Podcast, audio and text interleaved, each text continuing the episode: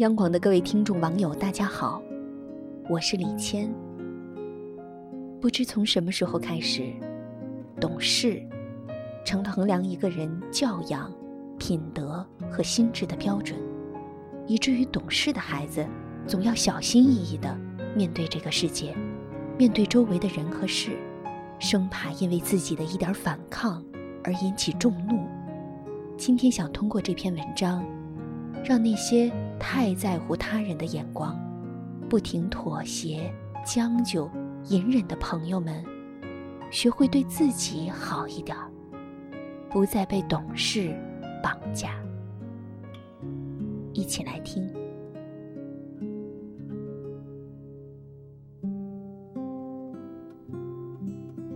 上周末去游泳，因为人少。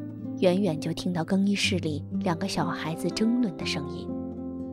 走近一看，是两个小姑娘同时扯着一件红色的泳衣，谁也不肯放手。妹妹扯着泳衣，迟迟不肯放手。我要穿这件泳衣。姐姐理直气壮地说：“这是我的泳衣，你穿你自己的。”泳衣都快被拽坏了，两人还是谁也不让步。这时，孩子们的妈妈过来了。妹妹见到妈妈就哇哇大哭起来，还说是姐姐欺负她。妈妈劝她说：“这件泳衣是姐姐的，你穿自己的。”可妹妹任性的越哭越凶，整个更衣室的目光都被他们吸引了。这位妈妈情急之下对姐姐说：“要不你就让妹妹穿一下吧，等一下她不想穿了，你再换回来。你最懂事了啊，乖啊。”能看出姐姐已经委屈得快哭出来，但还是不情愿的把泳衣递到妹妹面前。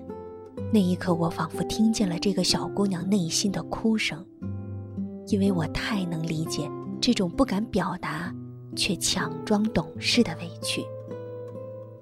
小时候，我就被称作是那个懂事的孩子，当时只知道这是在夸自己。也就引以为傲地接受了。于是，当妹妹跟我抢东西的时候，我忍着委屈拱手相让，因为我懂事。当小伙伴们叫我放下作业出去玩，我违心说不想去，留在家里写作业，因为我懂事。因为懂事，我不敢争抢，不能耍性子，不会撒娇，时刻告诉自己要做大人们眼中懂事的孩子。长大后，我依然秉持着这个原则。可懂事真的好吗？只觉得这种懂事的样子，装的人好累。我宁愿不再懂事。鹿是我的发小，她和我完全不同，经常被说成不懂事的野丫头。有一次，鹿的弟弟去他家做客，弟弟看见他心爱的单车，觉得新奇。就骑着在院子里跑来跑去，结果把车子蹭掉了一大块漆。鹿二话没说，上前就揍了弟弟一顿，院子里顿时就炸了锅，指责鹿不懂得谦让，不懂事，说一个女孩子家动不动就动手打人，没教养。因为这件事，鹿也挨揍了。事后他却说：“我真该多打他几下，谁让他把我最喜欢的车子弄坏的。”长大后的鹿一个人去了斯里兰卡，专门为新人拍摄婚纱照，但他的选择还是有许多不满的声音，说他这么大了还不结婚，还那么任性，一点都不为父母考虑，真是不懂事。直到去年夏天，我见到了他，他一身灰色的连体裤配一双精致的高跟鞋，无论气质还是谈吐，都早已不是当年那个胖乎乎的他了。他自信，他耀眼，浑身上下散发着潇洒的气息。那个不懂事的他，做着自己喜爱的事业，过上了想要的生活，因为他从不在乎别人的目光和说法，他只关心自己的内心。他敢想敢做，就算背上了不懂事的头衔，他有所谓，至少还有自己为自己撑腰。这个姑娘。并不懂事，但她却活得潇洒自在。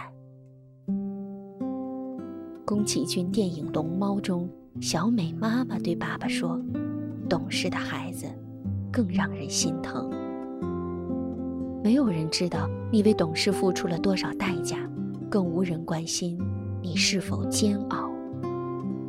而那些看似不懂事的人，往往活得更洒脱。杨绛先生说过：“世界是自己的，与他人无关。”好了，别再装懂事了，太累了，换种活法吧。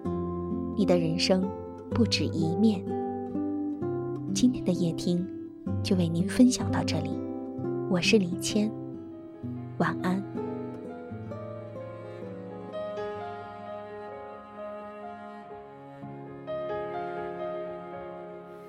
褪去光鲜外表，当我卸下睫毛膏，脱掉高跟鞋的脚。是否还能站得高？当一天掌声变少，可还有人对我笑？停下歌声和舞蹈，我是否重要？我镜子里的他，好陌生的脸颊。那个我是真，那个是假。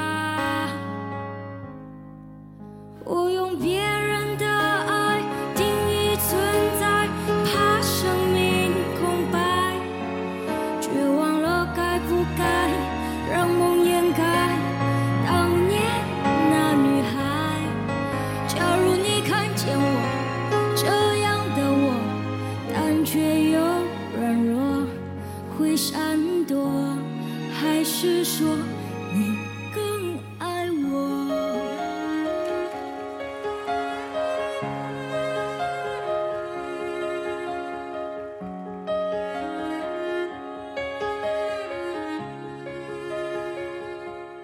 当有天掌声变少，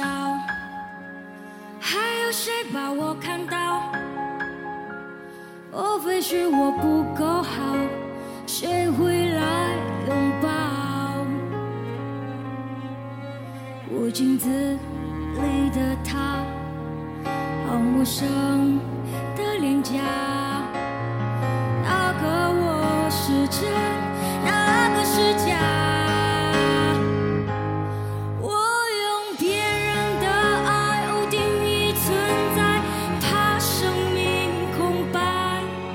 却忘了该不该让梦掩盖当年那女孩假如你看见我这样的我躲在个角落会闪躲还是说你更